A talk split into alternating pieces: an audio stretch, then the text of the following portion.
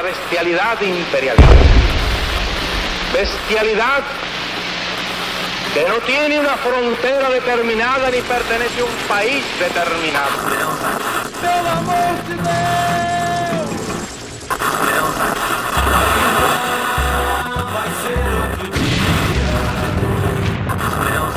Filhotes da ditadura! Todos engordaram na ditadura!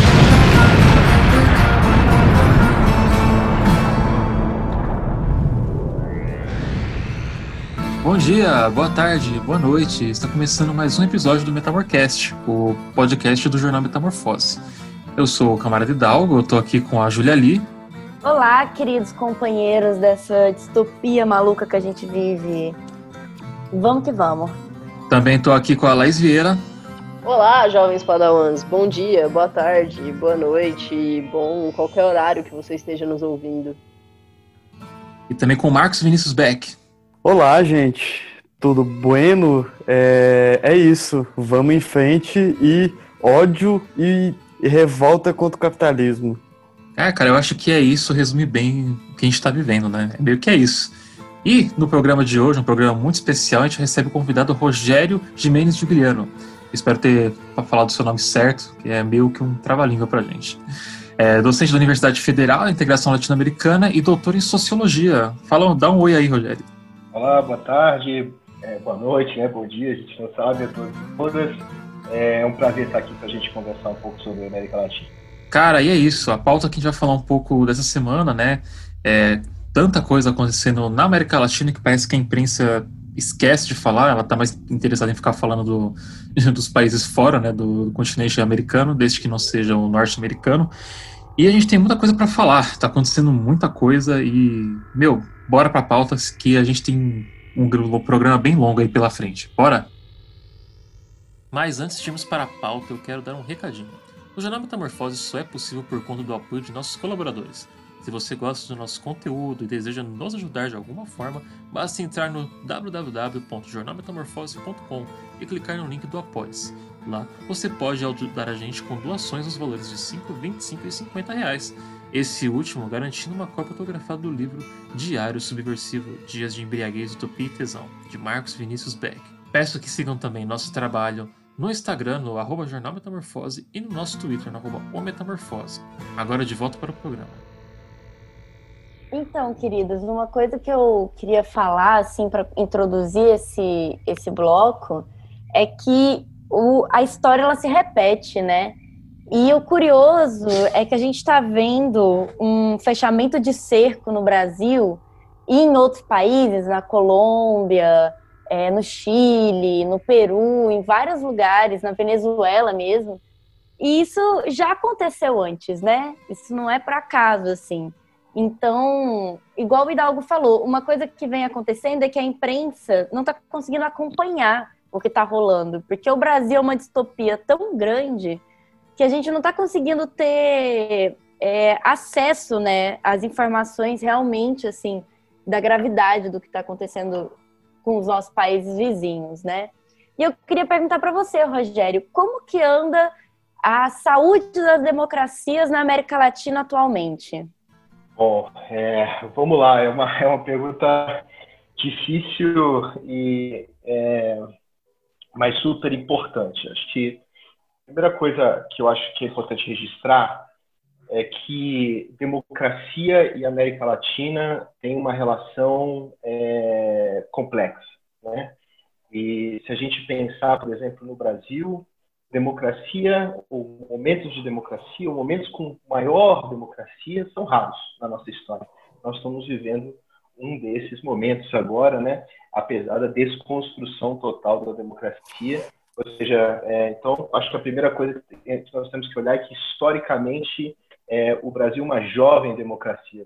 Um jovem não só no sentido de tempo, mas também de é, realmente de prática democrática, de absorção, né, é, dos valores democráticos. É, e claro, aí em si já tem um problema, né? Ou seja, quais são esses valores democráticos? Porque a ideia de democracia ela também não é uma ideia fixa, né? É, mas nós é, vivemos já na América Latina é, vários ciclos autoritários. Nós é, parece que estamos caminhando, né? Tudo indica um avanço, né? Do autoritarismo aliado ao neoliberalismo e é, isso vai, parece, né? Algumas pessoas é, já já falam a respeito disso, né? De que nós estamos numa caminhada autoritária. Olha, só para dar um dado histórico, acho que é importante para as pessoas estão, que, que, estão ouvindo, né? É, nós já tivemos outras ondas autoritárias. Nós tivemos uma primeira onda autoritária na América Latina que ocorre mais ou menos de 1920 a 1950, né? Onde você tem Somoza no Paraguai, é, no, no, no, é, no, Panamá, você tem Fulgêncio Batista em Cuba, Papadoc no Haiti, né? E Getúlio Vargas aqui no Brasil, né? É, depois disso, você tem um pequeno período de abertura entre 50 e 60, e na década de 60 começa a pipocar novo, novo período autoritário, né? ou seja, é, as chamadas ditaduras civis militares né? ou é, militares empresariais, depende um pouco da sua visão é, de, é, de como funcionou esses períodos. Né? E agora, né? É, nós já estamos vivendo uma outra onda, né, uma terceira onda é, autoritária com um conjunto né, de golpes contra a democracia é, acontecendo na América Latina. Podemos citar vários aqui, né? 2009, Honduras cai por um golpe, né? 2012 cai Lugo no Paraguai também um golpe, inclusive o modelo de golpe utilizado aqui no Brasil, né, um golpe parlamentar. É, 2016 nós temos o golpe do Brasil, né? E 2019 agora o golpe é, na Bolívia. Ou seja, o que o cenário mostra é que em vários países do continente é, as elites locais é, abriram mão, né, da aparência de democracia e parecem se engajar num projeto autoritário. Isso para dar uma visão assim mais geral, né? Não sei se vai no sentido da sua pergunta, mas essa é a minha ideia. Falando sobre a Colômbia como exemplo, e também pegando um pouco do Chile no último ano, a gente teve uma onda Sim. muito reacionária e muito é, violenta né, do Estado. Na Colômbia mesmo é, morreram 13 pessoas com os policiais atirando com armas letais e tudo mais. Como que você vê é, essa, esse movimento né, autoritário e violento contra a revolta popular ou protestos populares, você acha que isso pode piorar daqui para frente? Está tá realmente pior? Está piorando o cerco? Como que você enxerga isso? Olha, é, os aparelhos repressivos do Estado é, vão agir é, contra a revolta. Ou seja, e na medida em que a revolta, a insatisfação cresce, né, e as pessoas vão se revoltando contra a estrutura societal em que elas estão. É, elas tomam as ruas, elas querem mudança, né? elas exigem mudança. E a reação dos estados latino-americanos, infelizmente, historicamente, tem sido reprimir com alto grau de violência. É, o Chile é um desses estados que tem na sua história marcado uma das repressões mais brutais, né? É, a qualquer movimento de transformação, de mudança, ou uma visão progressista, ou socialista, ou comunista, se a gente sabe da quantidade de mortos na ditadura do Pinochet. E o Estado e a Colômbia é um caso é, bastante particular, né? porque, assim como o Chile, a Colômbia está é, tá próxima, é, né? ou seja, do poder hegemônico né? do norte, e é, os governos né? É, colombianos têm agido né, de forma violenta já há muitos anos. Então, não me surpreenderia se, tanto no caso do Chile quanto no caso da Colômbia, é, a violência é, se intensificasse. A minha impressão é que, no caso da Colômbia, é mais grave, porque é um país que recém passou por um processo de pacificação incompleto é, e parcial, né? existem ainda movimentos né, de inconformidade, de insurgência, é, e ao mesmo tempo estamos vivendo toda essa mudança. Então a ideia, se, se a história continuar é, remarcando aquilo que ela sempre, o que a gente já registrou, se a tendência for subida de tom das reclamações, a tendência também é subida de tom da repressão. Professor, é, você falou da Colômbia e aí me ocorreu lembrar aqui do livro do Gabriel Garcia Marques, Notícia de um Sequestro, e que ele conta é, como é que funcionou aquela guerra às drogas nos anos 90 e como é, essa guerra às drogas teve uma influência direta é, dos Estados Unidos ali na sociedade colombiana, é, razão pela qual a gente vê até hoje alguns resquícios de é, daquele período trágico em que a Colômbia tinha o maior índice de morte é, por pessoas no mundo, né? Proporção à sua população. A gente está, é, a gente pode dizer que estamos repetindo um desastre desse nível na Colômbia hoje? Eu queria, antes do professor responder, eu queria aproveitar e puxar esse gancho, porque eu acho que ele tocou em várias questões muito importantes sobre o contexto da, da Colômbia, que eu acho muito representativo, né, disso que a gente vem discutindo para a América Latina. E o Beck também tocou em alguns pontos importantes, né, por exemplo, a questão é, do acordo de paz, né, com, com uhum. as Farc, que até hoje, né, é, não, não se teve, né, de fato, uma paz entre é, do governo com esses, esses grupos. E aí, só para dar uma, uma contextualizada, né, o leitor deve ter visto, o leitor, o ouvinte deve ter visto, né, em vários, em vários noticiários é, que recentemente, ou pelo menos desde agosto, né, tá havendo várias manifestações é, a última notícia que eu li, por exemplo, foi do daquele assassinato de uma mulher trans. Mas o, o que, que acontece, né? E aí, já trazendo um pouco para essa questão da contextualização histórica que, que o Beck também puxou com um livro, né? É que a Colômbia, e, e isso foi muito bem abordado num, num, texto que saiu essa semana lá no, no site do Outras, o, Outras Mídias, que ela vive um conflito armado, né? Há várias décadas, é, que vai ter como centro principalmente uma disputa por terras, né, que é também um tipo de, de disputa de conflito muito comum na América Latina, né, é, de, depois se o professor quiser comentar um pouco sobre isso também, e, e isso vai envolver, inclusive, já também é, fazendo paralelo com o que o Beck falou, isso envolve muito é, é, empreendimentos agroindustriais na, na, na Colômbia também, né, a gente tem é, por exemplo, a presença na Colômbia e ligação com grupos paramilitares também presentes dentro, dentro da Colômbia, com suas ligações Exatamente. políticas e tal também, é, da Chiquita Brands, que é a antiga United Fruit Company, que inclusive também atuava, atuava em Cuba, né? Sempre que a gente está é, discutindo um pouco aquela questão das repúblicas das bananas e tudo mais, é, a gente tem, tem essa presença também em Cuba. É, e aí, é, a gente vai ter, né, que, por um lado, essas, essas guerrilhas, né, a exemplo ali da, das Farc, que é o maior exemplo que a gente vai ter no, no território colombiano, elas lutam pelo direito à terra, principalmente de, de camponeses, e, por outro lado, a gente tem também uma forte presença ali de, do narcotráfico também, que inclusive é a, vamos dizer assim, a desculpa que o governo está usando, né, para esses massacres que vêm acontecendo. É, eles estão jogando é. essas questões para a disputa de narcotraficantes e não para uma questão de, de um problema muito grave que tem na Colômbia com grupos paramilitares também e as suas ligações políticas, inclusive, né? É, a gente pode falar, por exemplo, do, é, do uribismo, né, desse movimento que tem lá, é, que é um movimento né, já de direito, um movimento conservador. Você ia falar, Beck? Não, eu ia só complementar que você tocou num ponto interessante, assim, que faz um paralelo é, assustador com o Brasil, que é essa questão dos paramilitares, né?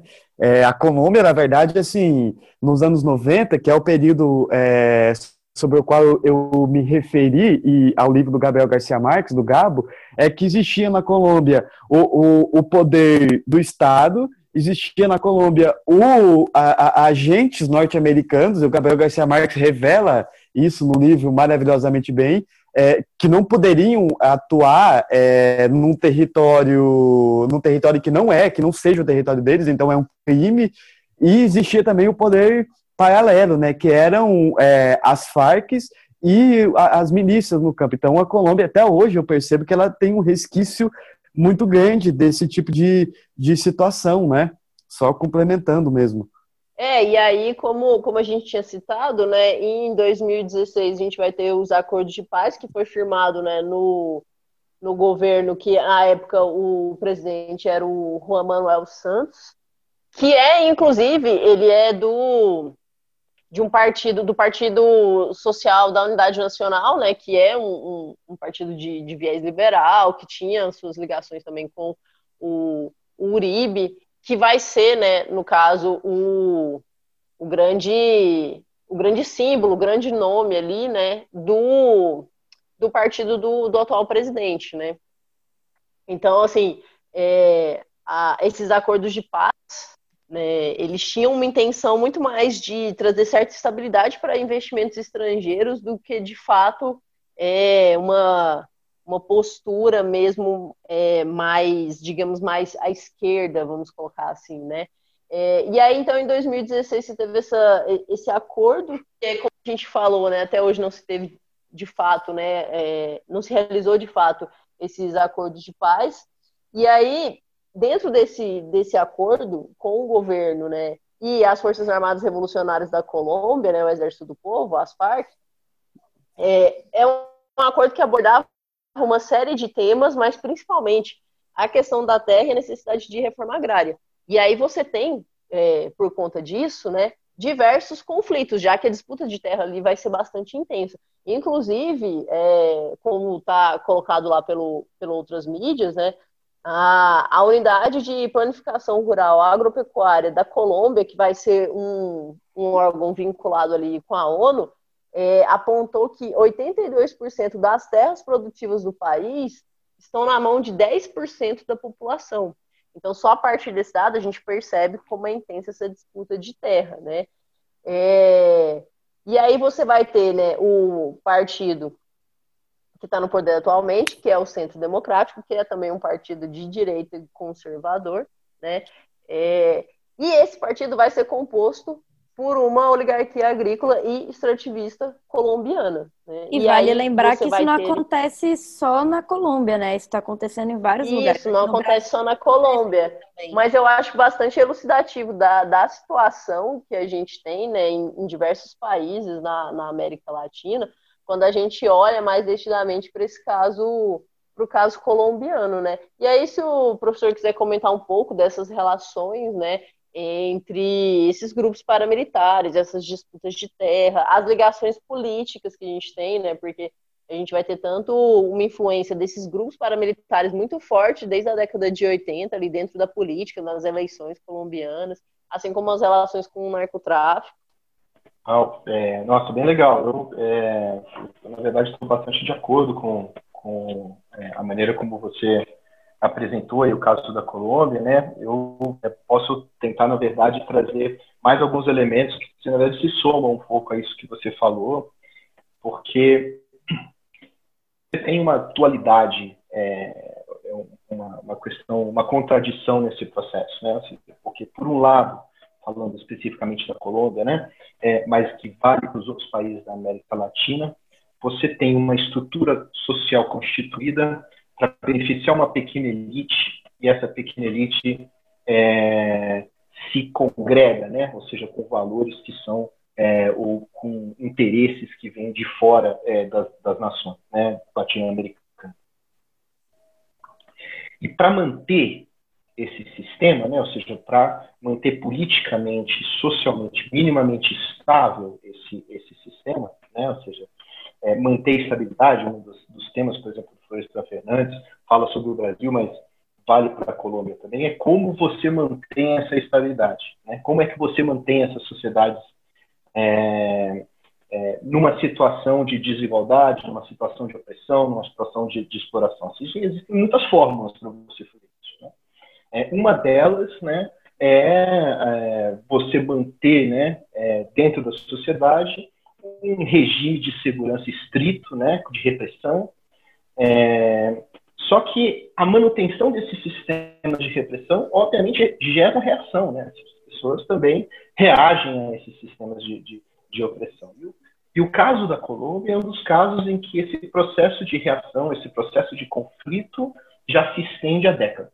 Né? Ou seja, é, se nós olharmos historicamente a Colômbia, né, é, a esquerda colombiana, seja, aquela esquerda que se identifica mais com uma transformação do projeto social, nunca acreditou, né, historicamente, no ingresso na política formal do país. Achava, como as Farc, né, ou, ou outros grupos, né, que a transformação só poderia vir a partir do confronto direto com essa estrutura estabelecida, né?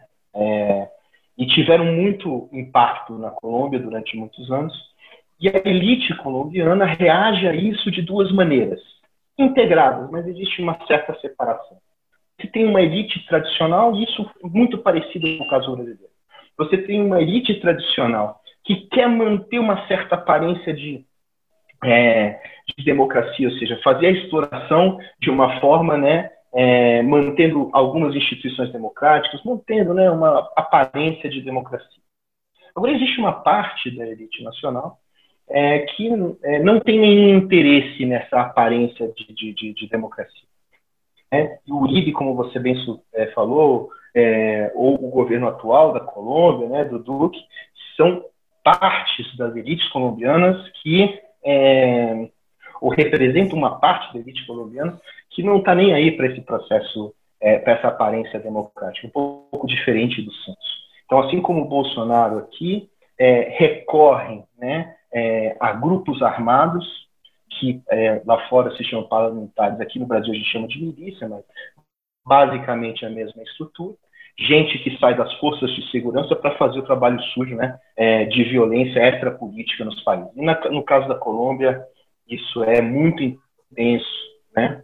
já é instituído, né? os paramilitares existem, cometem crimes, ou seja, tem um confronto, tem um papel né? É, em certas regiões da Colômbia. Né? E isso vem realmente desse histórico, acho que a Laís falou bem, ou seja, desde as, os processos né, que acontecem nos anos 20, 30, 40, 50, a United Fruit Company, ou todas as, é, as estratégias né, é, de integração e segurança. Eu tenho um colega né, que estuda especificamente essa questão da segurança, o professor Martim Novion da, da, é, da UNB, inclusive se vocês quiserem entrar um pouco mais a fundo no tema da, da segurança, ele poderia ser um convidado, caso interesse. E a política de drogas é utilizada como né, um, é, uma, uma espécie de capa estranha, né, ou seja, contraditória, ao mesmo tempo que a produção de drogas ela é um canal de entrada de recursos, ou seja, as drogas vão para o primeiro mundo, né, as drogas vão para o centro do sistema, esse dinheiro volta né, é, para essa produção, e há assim, uma, uma espécie né, de, é, de confusão é, mas, no fundo, é, o processo das drogas está absolutamente integrado no sistema de produção é, contemporâneo. Né? E esse combate às drogas é muito mais um combate ao poder de certos grupos do que propriamente né, é, acreditarem né, que você pode banir uma substância né, da sociedade, que é uma pressuposição um pouco ridícula. Não sei se eu abordei todas as coisas que eram várias, né? É, ah, uma coisa muito legal, né, é sobre o, o Notícias do Sequestro, né, do, é, do Gabriel Garcia Marques. É um grande livro, li há muitos anos atrás, é, e realmente é, muito atual, né, vale até uma boa lembrança, vale até reler o livro nesse momento. E, e realmente, assim, quando você vê como é que os grupos sociais é, em sociedades em conflito vão se organizando. E acho que isso vale uma, uma coisa aqui para o Brasil, né? Ou seja, quando você tem um processo de cisão social, grupos, né, que vão se fortalecendo, grupos que vão se agregando e vão estabelecendo os outros como inimigos, essas cisões é, já podem levar ou podem indicar no futuro, a médio prazo, a conflito. Né? Ou seja, Falando em... eu acho que... Sim, pode falar, desculpa. É, falando em conflitos, possíveis conflitos, né, pegando esse, esse gancho aí que você trouxe, é, tem uma questão que não diz respeito somente à América Latina, mas à América Central também, né, é, mudando um pouco de assunto assim, mas que diz também desse, desse imbróglio. É, a gente tem o exemplo do México, que eu acho que é um exemplo bem atual para a gente pensar o Brasil, assim, que tem as chapas, né, que aconteceram com todo o movimento zapatista e etc, mas tem também um rolê que anda acontecendo que é da luta pela água, né? é, várias comunidades é, agrícolas e, e, pequenos agricultores né, do interior do país andam lutando muito fortemente com grandes empresas pela água.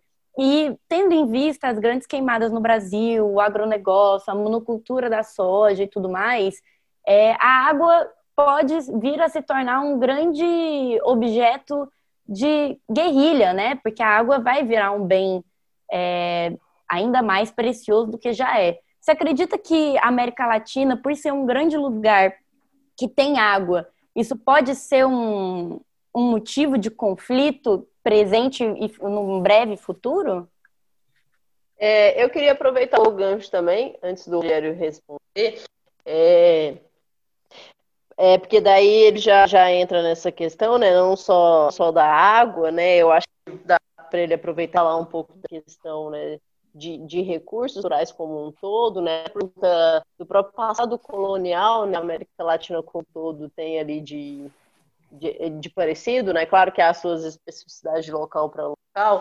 É, mas, assim, aproveitando o, o que ele falou, é bastante interessante porque é, a, a, as Farc, ela, ela né, é um grupo guerrilha, né, como a gente falado, mas é interessante porque você vai ter, é, ao longo da história da existência do grupo, né, alguns, alguns membros, né, dissidentes, e, e posteriormente eles vão, a gente vai ter um, um partido, né, é, mais ali ligado a esse viés institucional e tudo mais, né?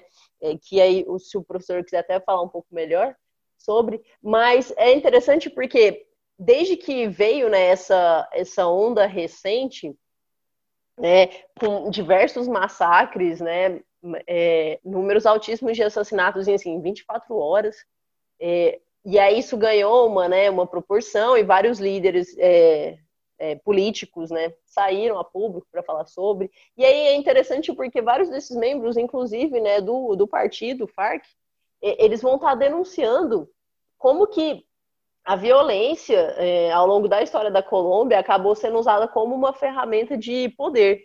E aí é interessante também porque isso vai ter uma relação direta com que é, algumas, alguns pensadores estudiosos, né, vão chamar de para-economia presente lá na Colômbia, né, que é uma relação intrínseca entre fazendeiros, mineradores, é, grandes latifúndios, companhias privadas e o paramilitarismo que a gente estava falando. E aí eu achei bem bacana, eu estava inclusive lendo, lendo um texto sobre isso lá na, na revista Ópera, e aí eles vão mostrar como, principalmente ali a partir do, dos anos 90, né, essa atuação desses grupos paramilitares é, que inicialmente tinha ali muito uma ligação né, de, de, de uma contra-insurreição, principalmente né, de enfrentamento ali, é, de grupos como, como as Farc, eles vão começar a tomar uma, né, uma, uma postura ali, não só muito ligada a chacinas, e inclusive é interessante a gente perceber como que nesses últimos anos, esses altos números de, de assassinato, inclusive que vem acontecendo agora nessas novas ondas de, de massacre lá, está diretamente relacionado com pessoas que atuam em movimentos sociais ou que já foram membros né, desses grupos ou de partidos. Se vocês olharem lá, é, não tem só. Claro que tem pessoas assim comuns, é, o que ajuda a gerar muita indignação, mas é principalmente também uma forma de perseguição política. E aí, é, a partir ali, principalmente dos anos 90, a gente vai ter uma atuação né, dessa estratégia paramilitar, não só para chacinas, mas também para um deslocamento forçado de pessoas, né, retirada de pessoas de algumas áreas. Então, uma, uma estratégia que, por um lado, vai privar né, a guerrilha que se tinha até então dessa base de apoio, né, e por outro, também vai limpar algumas zonas para uma ofensiva do exército e né, nesse, nesse movimento de despovoamento. O que vai ajudar, por outro lado, a diversos interesses econômicos e de empreendimentos agroindustriais também ali na, na região. E aí, aproveitando a pergunta da, da Júlia com relação à água, né, e a fala anterior do, do professor, eu queria que ele comentasse também um pouco como é que ele vê né, essa questão do imperialismo na América Latina, né? Presente muito fortemente até hoje, e a gente vê isso, por exemplo, em diversas falas do Bolsonaro, né? assim, muito claramente essa questão. E é, então, assim, se você pudesse comentar também um pouquinho como é que você vê né, é, o imperialismo, é, tanto a atuação histórica como atualmente, e as implicações disso né, na, na, na nossa política, na nossa economia.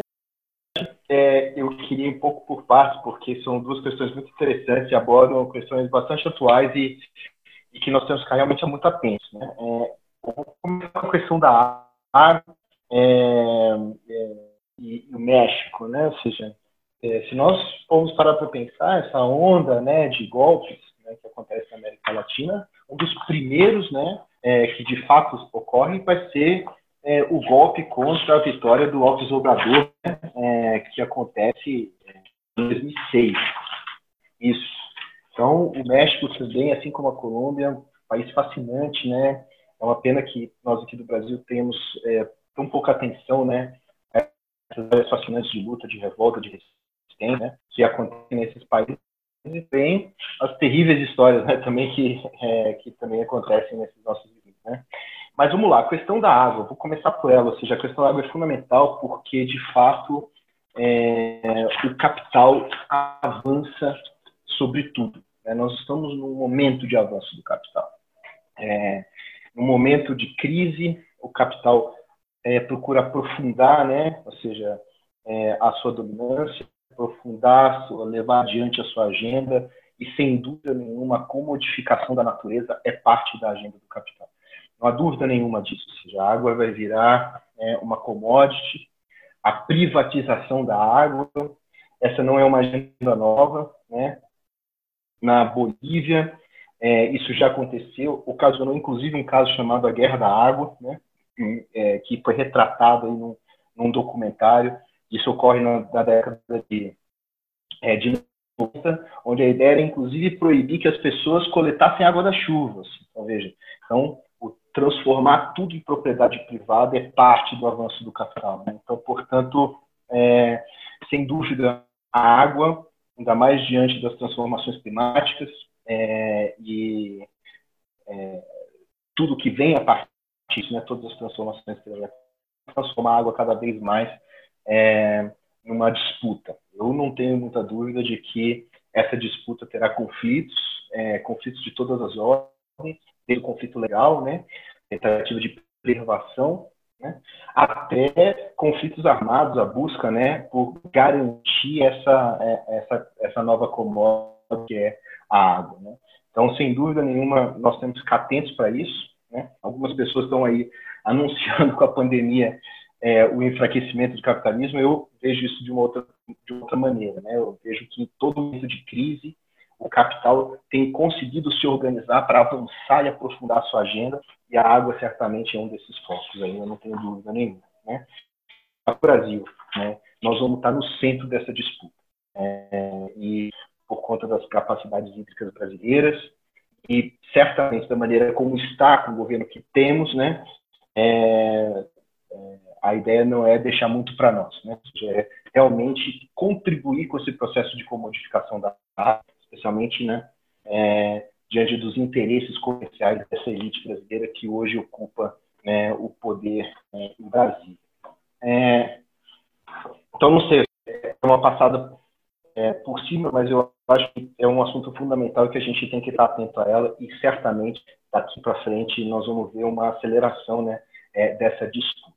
Quanto ao imperialismo, né, é, eu acho também uma das grandes questões aqui para a América Latina. Por quê? Porque é, é, nós somos um espaço de dependência, né?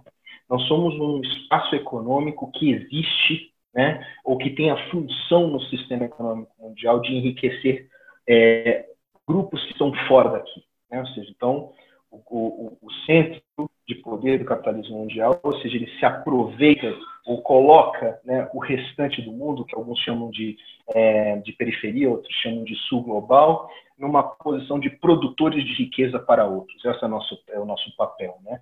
É, e quem garante que a gente mantém esse papel são as nossas elites nacionais. As elites nacionais mantêm né, o país nessa posição porque é do seu próprio interesse econômico.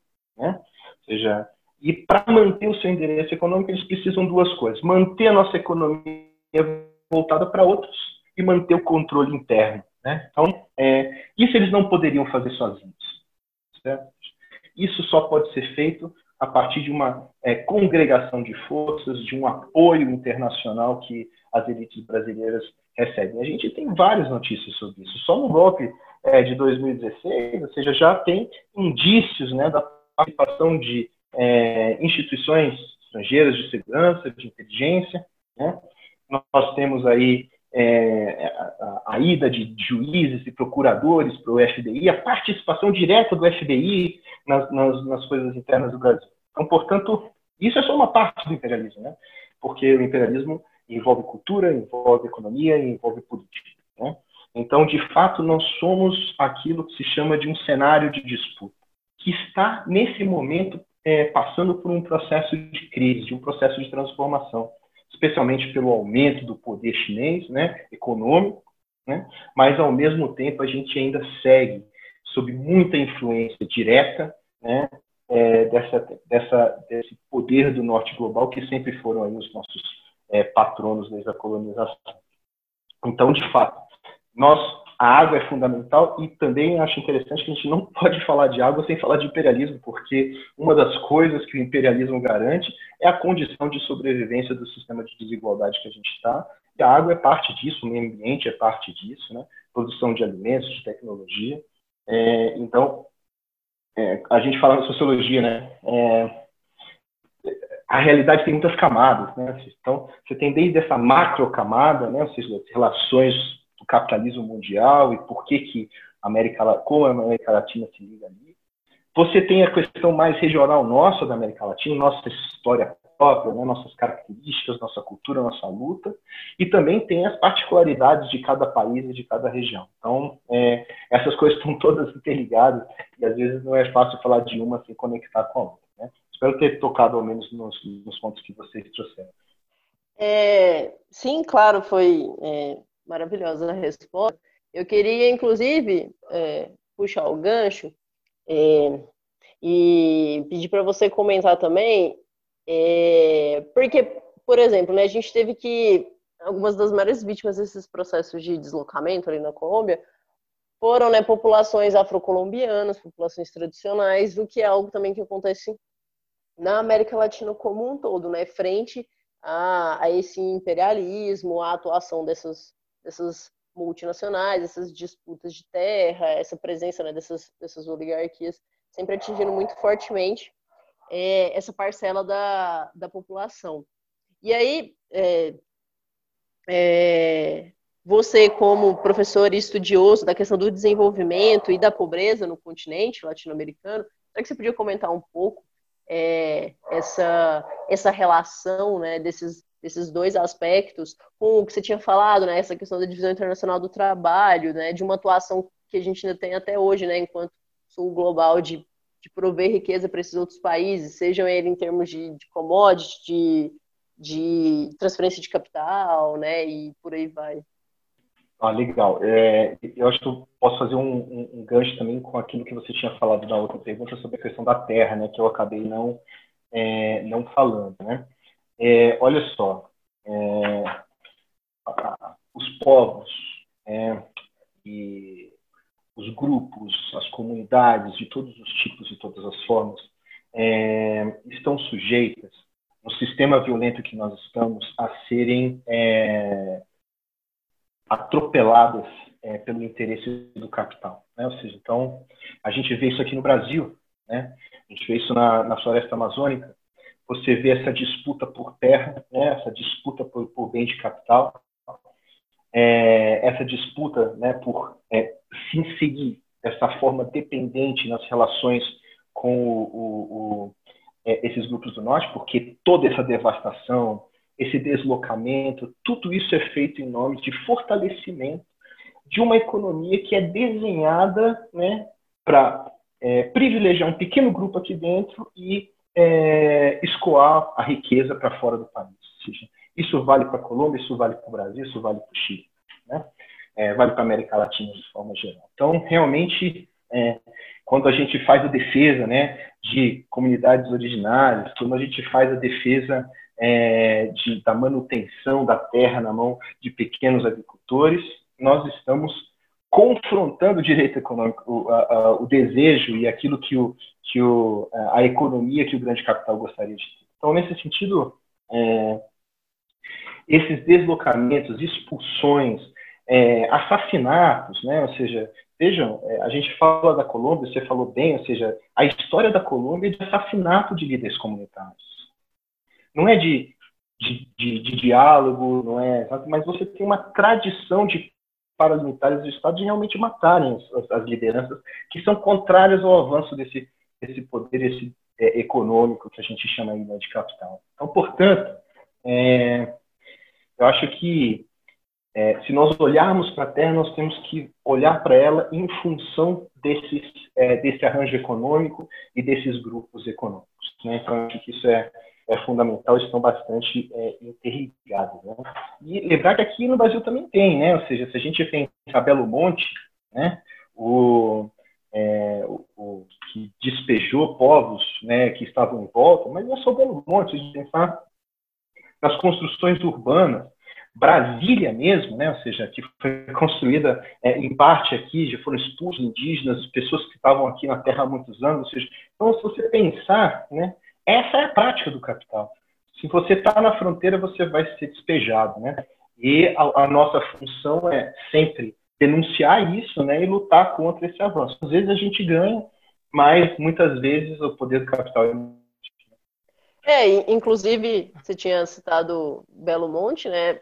Várias consequências sociais desse, desse, né, abre aspas, assim, com muitas aspas, empreendimento na região, né? A gente teve porque de um dia para a noite você teve um boom de pessoas, né, indo. Então você teve problemas com violência, com prostituição, né, e, e por aí vai, essas diversas consequências sociais que a gente também observa nesses processos. E aí você tinha é, já ainda nessa linha, é, a gente tem também que, apesar da situação né, do, do, imperialismo, de toda, de toda essa questão né, da violência, da, da expropriação, da exploração, a gente tem também muitos exemplos né, de resistência no continente latino-americano, né? É um, um, continente que vem aí, ao longo da sua história, né, é, se provando muito resistente a isso, né? É, com vários exemplos de luta. A Júlia tinha citado a questão do, do México, né? Os zapatistas lá, eu acho um, um grande exemplo, né, de uma luta de resistência frente uh, a, a, essa, a essa dominação do capital, do imperialismo. E aí, é, se você pudesse falar de alguns outros exemplos que você considera importantes e interessantes, né, no, no, que, que lutam e que tentam barrar esse avanço. E contextualizando é, e pegando um gancho nessa fala da Laís, é, sobre as resistências que se tem historica, é, historicamente na América Latina, né, é interessante a gente lembrar também que durante a ditadura civil-militar chamada Cone Sul, né, é, existiam grupos é, armados que em grande parte foram dizimados né, pela, pela repressão, mas que esboçaram, de certo modo, uma resistência, mas uma resistência que também não se limita apenas a esse tipo de resistência, ou seja, uma resistência política. Aqui na América Latina, a gente tem também uma resistência no âmbito da cultura, que é interessante de pensar no âmbito dos movimentos sociais, né?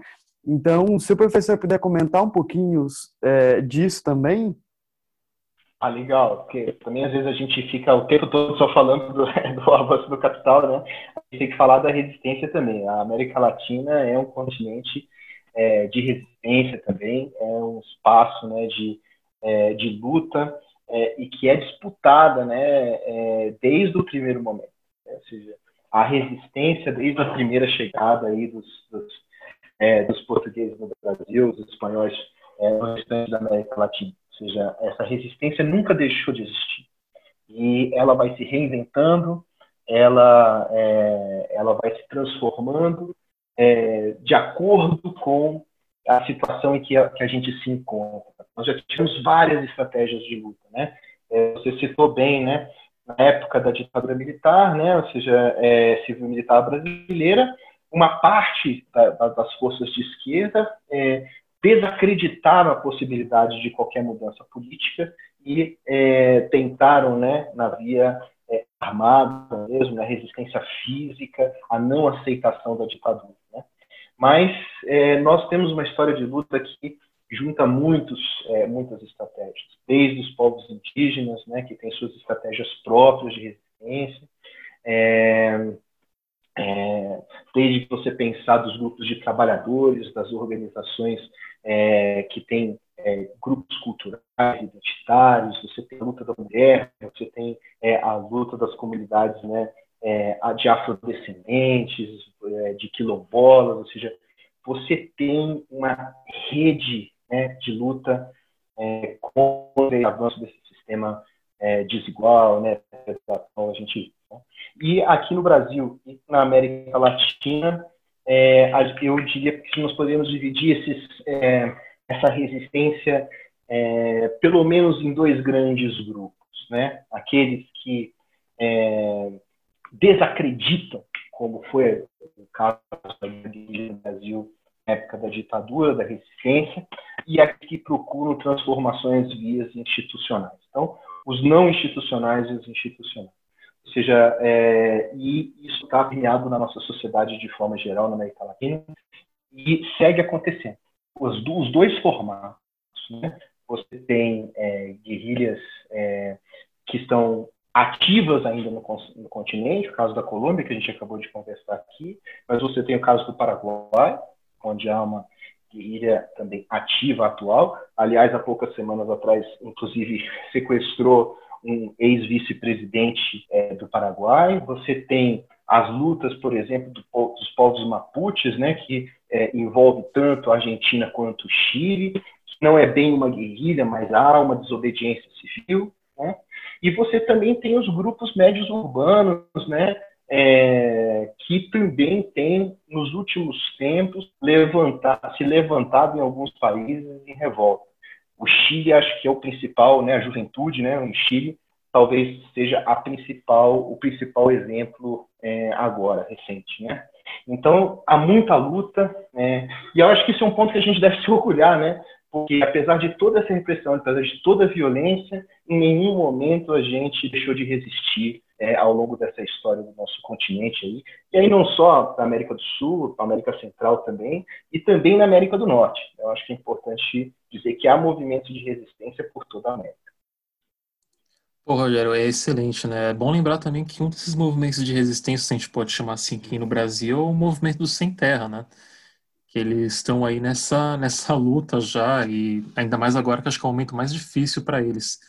É, Rogério, eu quero te fazer uma pergunta de uma coisa que eu não vejo muito as pessoas discutirem assim, que é sobre a herança, né, da era colonial pra, para os países sul-americanos, né, da América Latina e como isso acabou impactando nessas, nesses, nessas disputas de poderes, né, e, e, até nas políticas e intervenções que ocorrem aqui na América Latina em geral. Você pode falar um pouco sobre isso?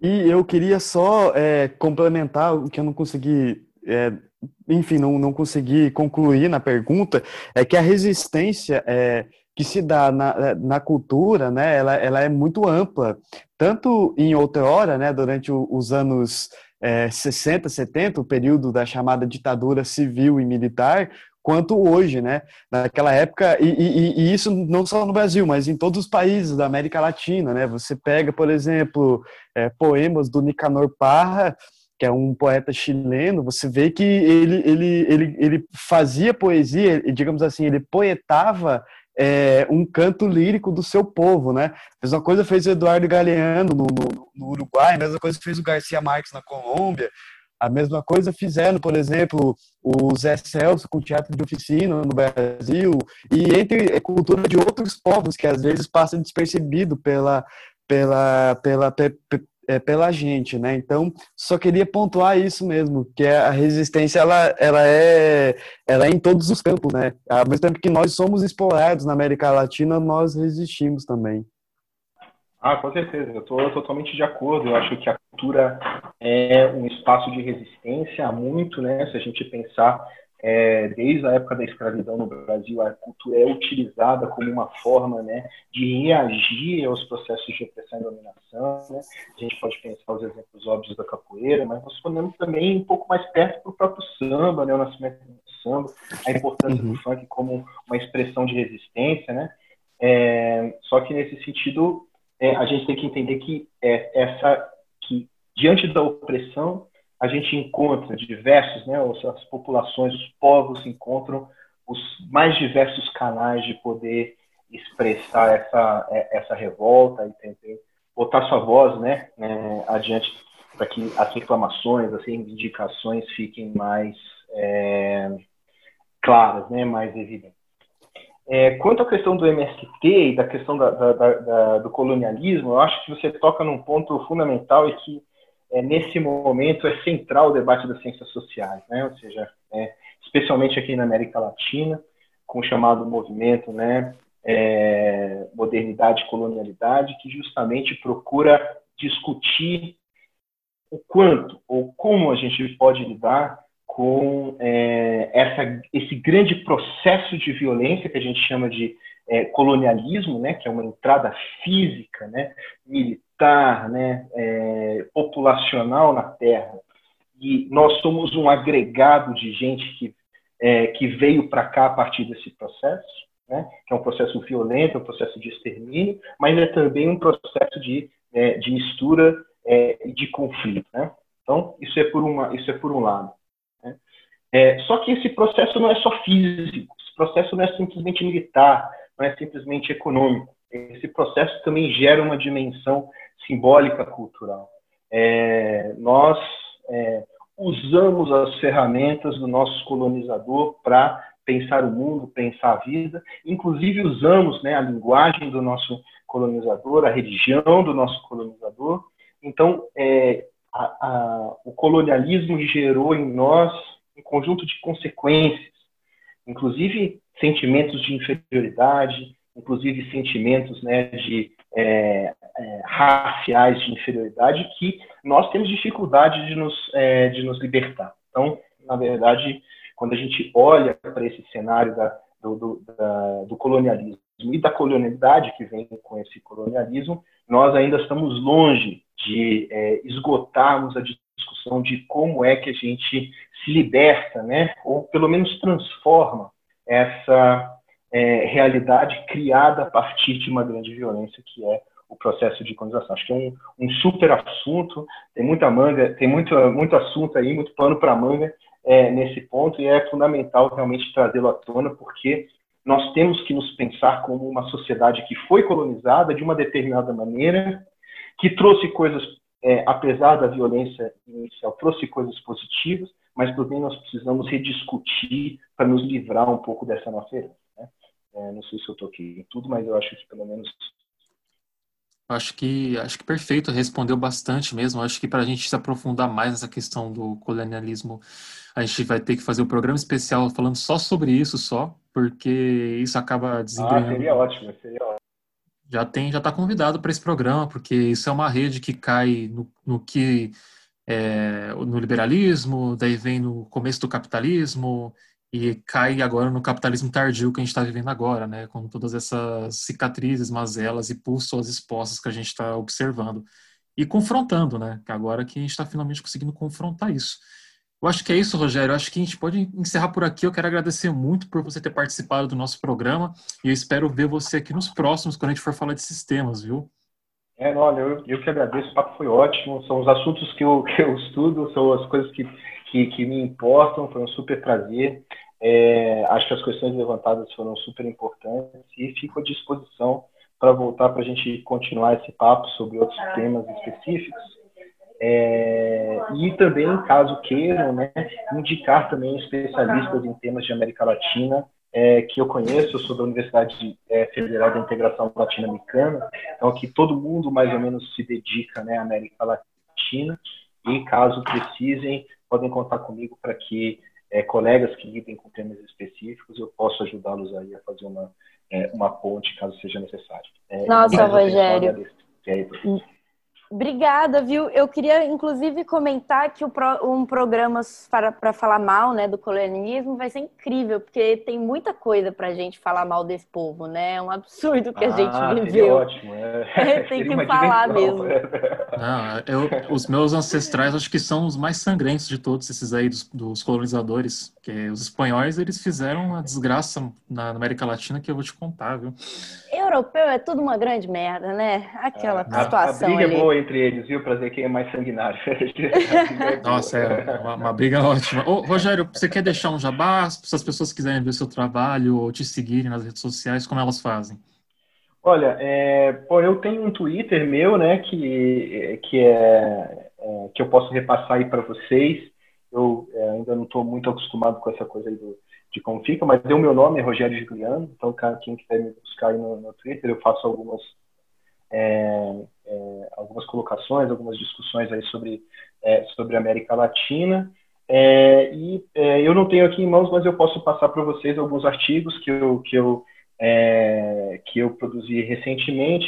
Felizmente, alguns deles são em inglês, não sei se todo mundo vai poder ter acesso, mas eu, o mais recente, em que eu falo um pouco sobre a situação que o Brasil está tá, tá vivendo agora, é, acaba de sair por uma revista inglesa chamada Discovery Society, que é uma, que é uma, uma revista Ótima de revista. de temas contemporâneos. É, e lá tem o texto em que traduzido ficaria o Brasil é, em sob a tempestade perfeita. Né? Então, eu deixo esse é o meu último texto que fala um pouquinho sobre a situação do Brasil atual. Passa pra gente, Rogério, que a gente vai deixar no link do post junto com as suas redes sociais para os ouvintes poderem acessar e estarem se informando, né? Que afinal a gente, que nem eu falei, a gente está redescobrindo esse tema, né? E a gente está vendo como ele é fundamental para a gente compreender as nossas relações de poderes hoje, né? Então é isso. Obrigado, viu, Rogério? Até a próxima. Perfeito. Eu- Até a próxima e eu passo para vocês as referências. Um grande abraço. Abraço. Abraço. Abraço.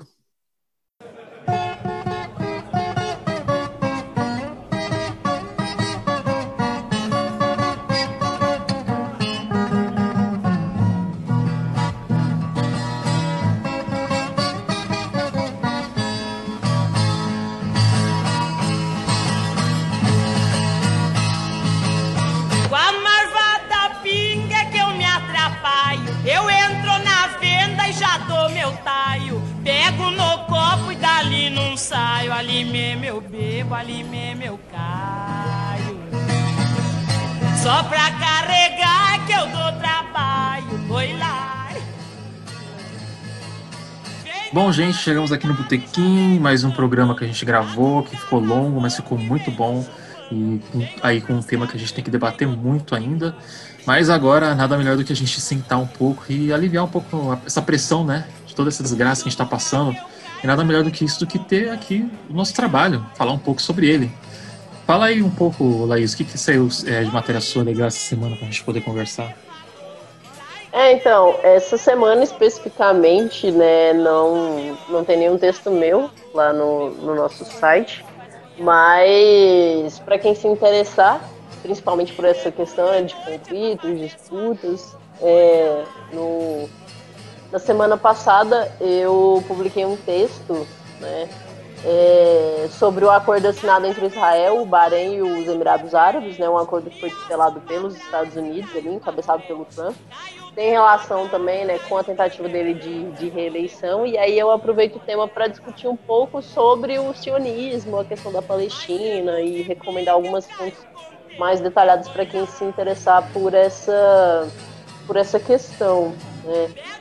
E e aí, só aproveitando rapidinho aqui, antes do, dos meninos indicarem os outros textos, para quem gostou do nosso programa hoje, se interessar mais, além é, dos links disponíveis no post que a gente vai deixar, eu também recomendaria, para além de ser bastante importante, né, vocês conhecerem um pouco da história do continente em que a gente vive, né, lendo coisas tipo o, o Marighella, o Quijano, o Mariátegui.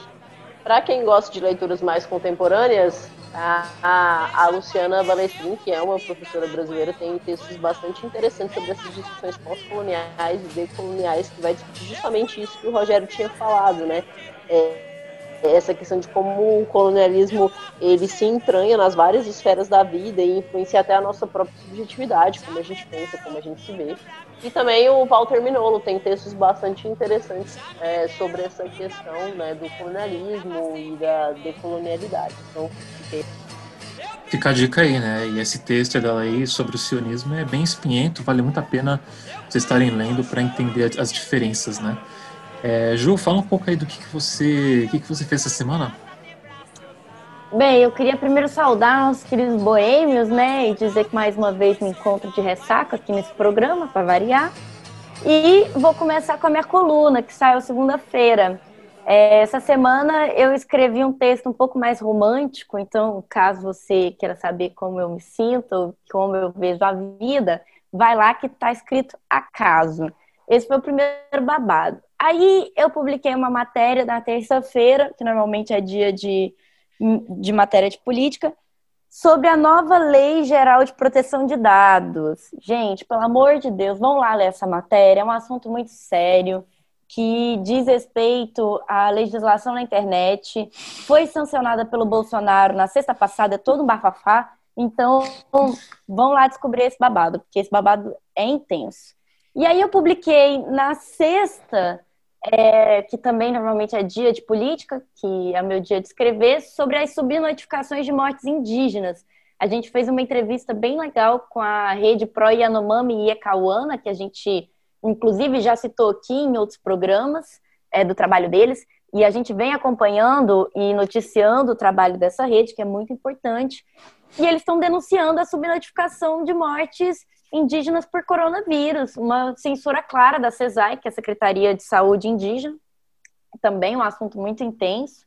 Mas como não vive só de político jornalista, essa semana eu dou um brinde para vocês, leitores do Metamorfose, porque eu escrevi uma matéria de cultura que saiu hoje no dia dessa gravação, que é sábado. Ódio à Rebeldia, né? Que fala um pouco sobre o grande poeta Rambo e o que vai ser objeto de estudo de um ciclo de leitura, de estudo, é, que se chama Visões de Rambo, um guia para leitura, que é ministrado pelo grande poeta Cláudio Willer, um poeta maldito, é, amigo do Roberto Piva, brasileiro, bicha babado, deu uma entrevista para o Metamorfose, e tá lá, saiu hoje no sábado. Então, vocês têm bastante texto aí para ler, para ler, que eu escrevi essa semana. Semana que vem tem mais, bichas.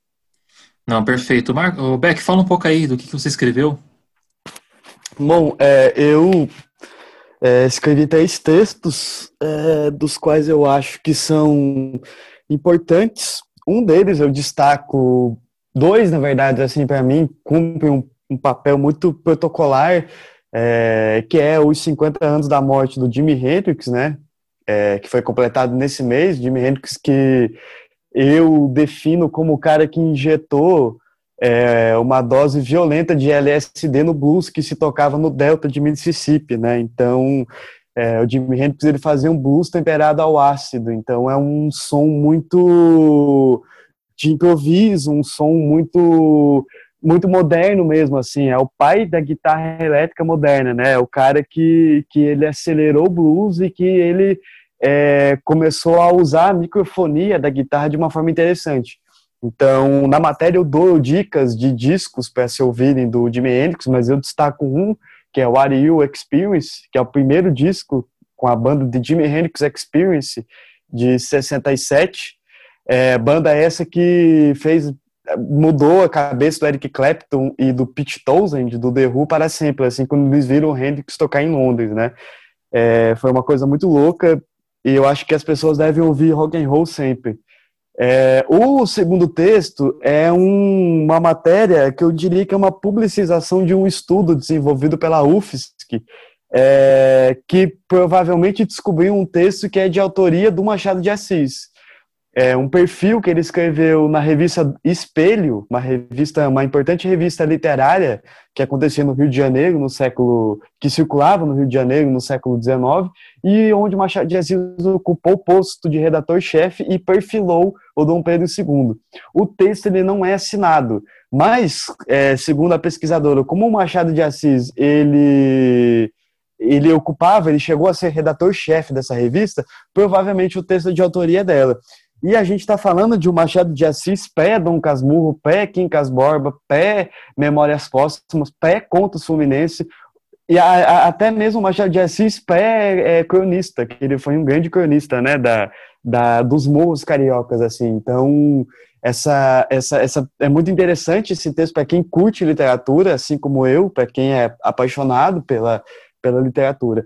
E o último texto que eu escrevi na semana é uma é o que ler, né, a nossa coluna semanal de, de indicação de livro, que é uma obra chamada Viagem ao redor do quarto do Xavier de, de, de Maitre, não sei como é que se pronuncia Maitre em francês, mas eu falo em português mesmo. É, que é um livro que fala de confinamento. Então, ele é um livro que dialoga muito com o momento em que nós estamos vivendo, esse momento enclausurado, né?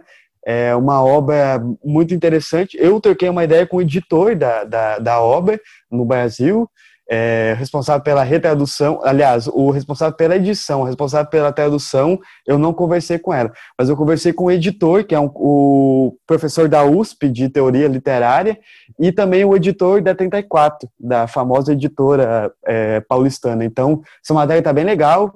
É, o Xavier de Mato foi um cara que fez a cabeça do Machado de Assis também, é, tinha uma linguagem super colonial e, de certo modo, esse livro do confinamento é uma crítica até mesmo ao iluminismo, né? Que é um livro que foi escrito em 1790 alguma coisa, então vigorava na França e na Europa é, essas ideias iluministas. Então a obra ela dialoga com isso também. É bem interessante. E hoje, segunda-feira, você que está me acompanhando, eu continuo, reclu... aliás, eu continuo num retiro aqui no Rio de Janeiro e a crônica de hoje é, eu deixo esse suspense para você, que ela vai ser uma crônica boêmia e uma crônica de um personagem muito inusitado da noite carioca que eu conheci. Então, é, fica a dica aí para você entrar lá no, no é, para você entrar no nosso site e ler. Porque o Rio de Janeiro, gente, a verdade é que a boemia nunca para aqui, né? A cidade mais boêmia do Brasil, as pessoas bebem com coronavírus, sem coronavírus, então, e, isso para um cronista, né? É, isso é um, um prato cheio, assim. Então vocês entrem lá e leiam a crônica e leiam essa caralhada de matérias que tem.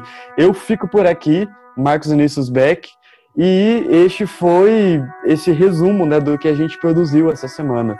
É isso. Bom, gente, então é isso. Só para finalizar, se você não ouviu o último programa do Metamorcast, episódio número 14, Bolsonaro Bull, corre lá que está com uma entrevista muito legal com o Ícaro Max, um filósofo e poeta é, paraibano que escreveu esse livro, o Bolsonaro Bull, né, que é essa peça muito legal de se, se acompanhar. Corre lá que tá muito bom esse conteúdo. Então acho que é isso, gente. Acho que a gente fica por aqui. E não se esqueçam de sintonizar nesse mesmo canal, nesse mesmo horário, na semana que vem que a gente tá aqui. Beleza? Forte abraço aí. Tchau, tchau. Bem, gente, um beijo da bruxa, muita raiva, muito ódio contra o capitalismo. Se informem, não deixem que a grande mídia maluca que coloca o Stalin na capa do jornal em dia de golpe manipulem a mente de vocês. Vão atrás de informação coerente, tá bom? Um beijo. Até a próxima.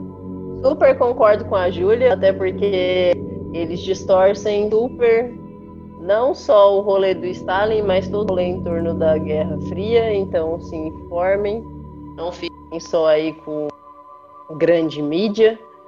É... Se hidratem, fiquem em casa ainda, se puderem, porque né, coronavírus ainda está por aí, felizmente. E alimentem o seu ódio contra o capitalismo, contra o governo Bolsonaro e estamos aí na resistência. É... Até a próxima. É, então não nasceu o bebê Stalin na barra, eu fui enganado?